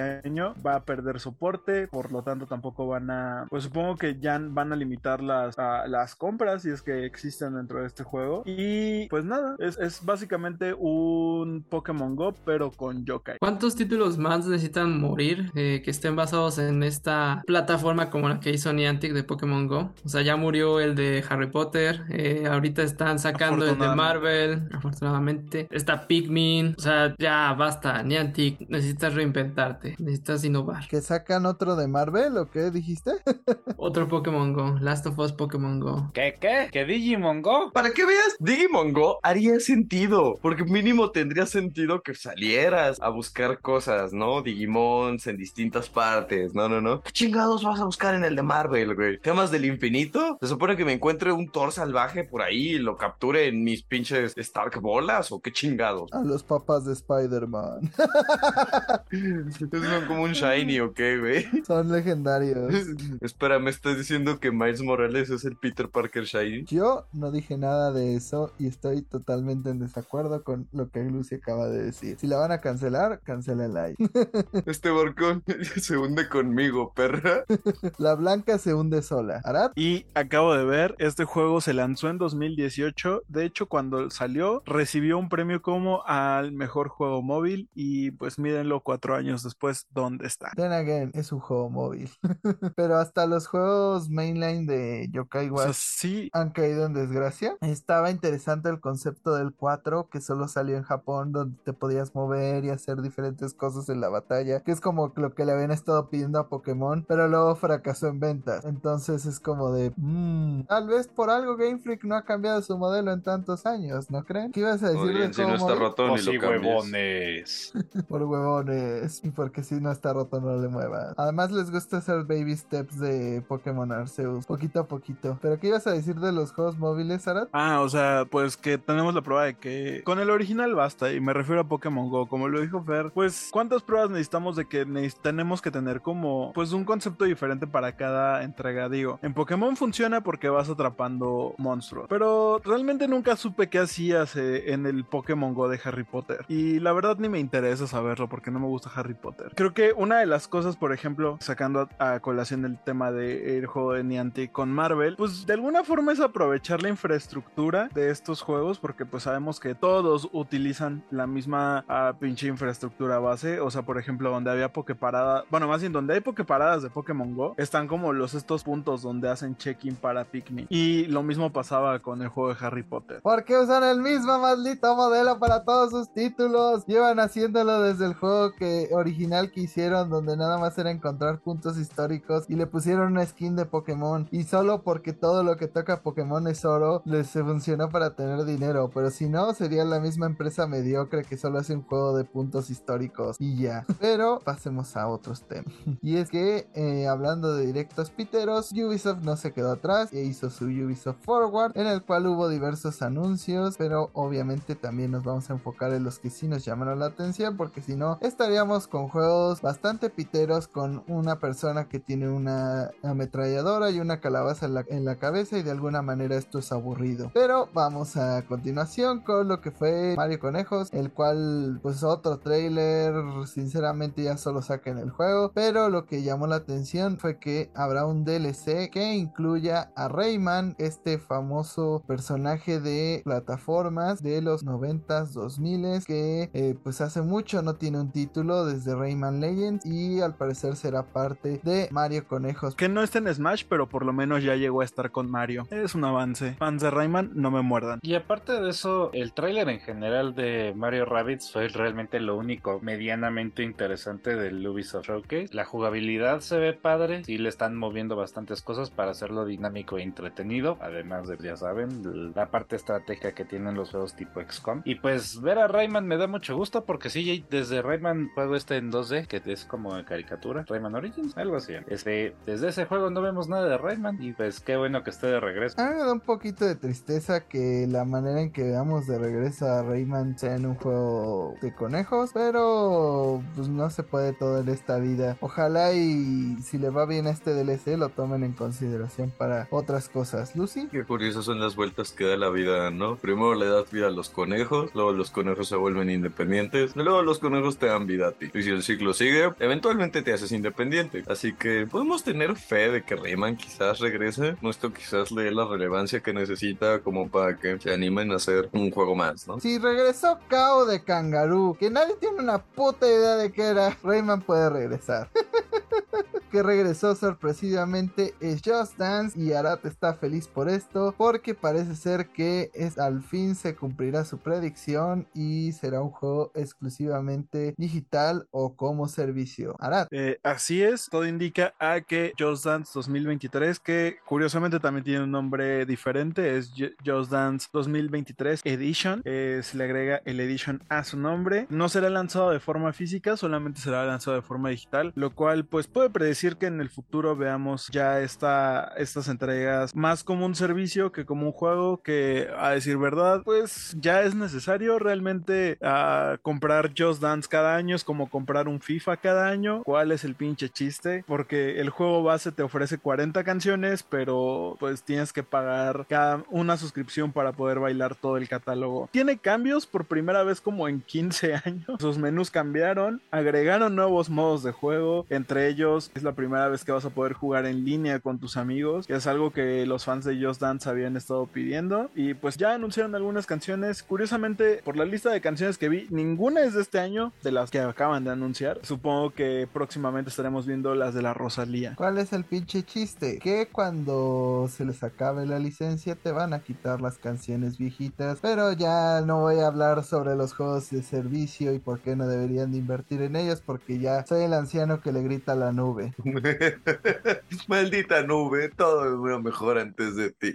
Así es, Glitchivisión, cuando se arma el squad para que bailemos juntos. Y por juntos me refiero a cada quien en su casa, en su cuarto, en su propio consola, todos aparte y sin vernos. Jaime ya te dio una respuesta a eso antes de empezar a grabar. Pero en esta cosa uh, de las licencias, de hecho, Ubisoft es como constante, o sea, es muy raro que saquen canciones del servicio. Sí lo han hecho, pero también otra cosa es que hay canciones de las primeras ediciones de Just Dance que no están porque antes tenían como una forma de animar los, los escenarios o una madre así que se volvió obsoleta, entonces se verían culeros y muchas canciones que han regresado de esos juegos viejos literalmente los vuelven a hacer. Y ya sabes, no le tienes miedo al ridículo de que de repente alguien entra a tu cuarto y te va bailando solo frente a una pantalla, adelántate. Pero hablando de cosas que filtra mi cerebro, también tuvimos... Se llama el Jaime. Se llama Llevan tres veces que grabamos esta parte del podcast. Por favor, recuérdalo. ¡Cállate, pinche chamaca! Y déjame acabar. Te sabía respeto. Puta madre. Pero bueno, eh, como estaba diciendo, para los viejitos como yo, recordarán que antes Assassin's Creed, pues era un juego de sigilo, el cual se encargaba de hacer misiones y de vez en cuando eh, salir una, pequeñas áreas medio abiertas. Y parece que Ubisoft va a regresar con esta fórmula en Assassin's Creed Mirage. Para los que sí tienen memoria buena y no Alzheimer recordarán que la semana pasada ya habíamos hablado sobre filtraciones que hubo de este juego pero al fin se reveló oficialmente. Se reveló que llegará en 2023 y sobre todo que Basim un personaje del Valhalla será el principal dentro de este título. Se ve bien o sea la cinemática me gustó bastante se ve interesante pero es Ubisoft. Este juego que tiene lugar en Bagdad en Irán me llama mucho la atención la estética me agrada muchísimo pero una vez más lo único que tuvimos fue un fucking trailer cinemático entonces realmente no vimos nada del juego fuera de que ah sí el setting está padre. Pero miren es un regreso a lo clásico lo clásico de Assassin's Creed es lo que a mí más me gustó aparte de Origins Origins se me hace muy bueno pero Odyssey y Valhalla se me hicieron un poco tediosos entonces me da gusto eh, bienvenido seas Basin y bienvenido sea el regreso a los pero si creyeron que Ubisoft se iba a quedar con un solo anuncio de Assassin's Creed hubo muchos juegos que al parecer serán también para móviles ya que tienen bastantes proyectos. Uno de estos es Assassin's Creed Project Jade el cual estará basado en China. No me pregunten por qué. México no está incluido dentro de los 10.000 proyectos de Assassin's Creed. Y mencionaron un Assassin's Creed el cual será su codename más que nada pues solamente fue lo único que vimos de este juego que será Exe. Ni siquiera vimos bien qué temática será. Está raro. Ni siquiera dijeron si va a ser para móviles exclusivo. Y el final será eh, Assassin's Creed Red el cual estará basado en el Japón antiguo y podremos controlar a un ninja. Pero qué opinan de todos estos proyectos a continuación de Assassin's Creed ya casi casi es como tengan mucho Assassin's Creed ¿Alguien se acuerda mejor de sus aniversarios que una compañía japonesa que lanza un Game Watch? Pero bueno, esa es otra historia. Es interesante cómo están lanzando tantos proyectos sabiendo cómo salen los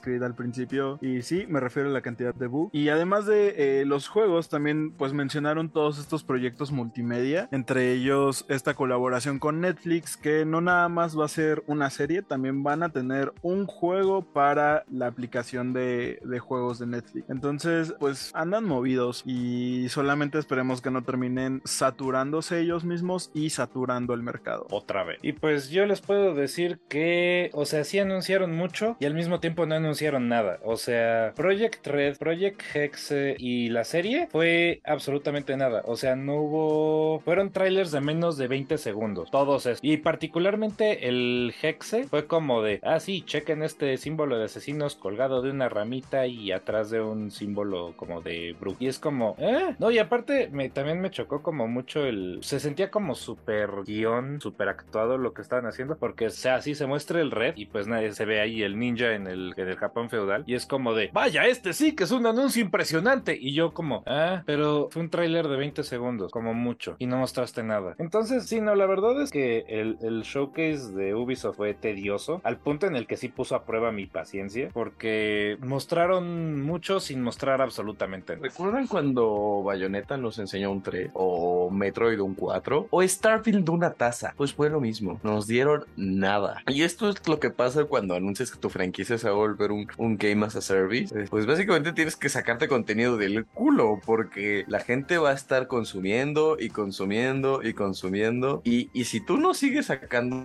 cosas, no le van a invertir a tu servicio.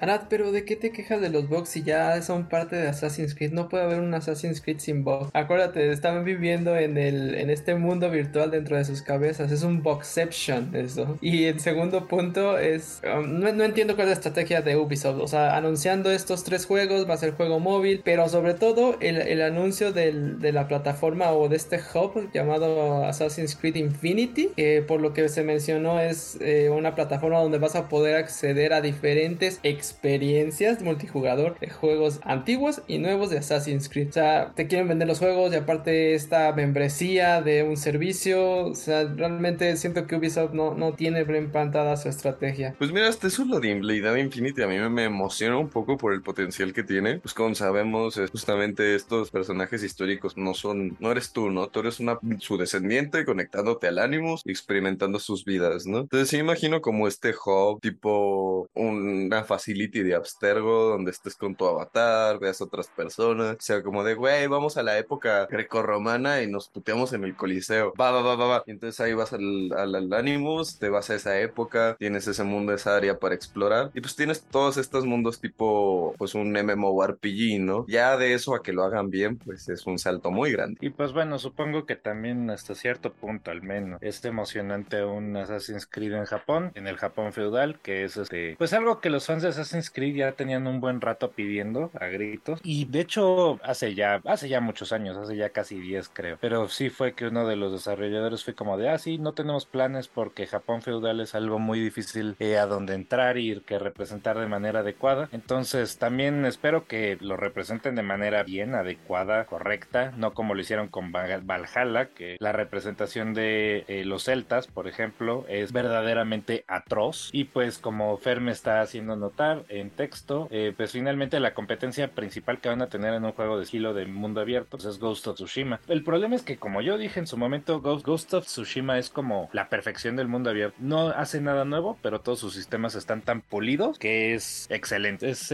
la perfección de todos los sistemas que ya habíamos visto. Entonces, entrarle al quite contra Ghost of Tsushima, pues buena suerte, pero yo no creo que la vayan a hacer mejor. A ver. Assassin's Creed siendo el, el genérico de Ghost of Tsushima toda la vida.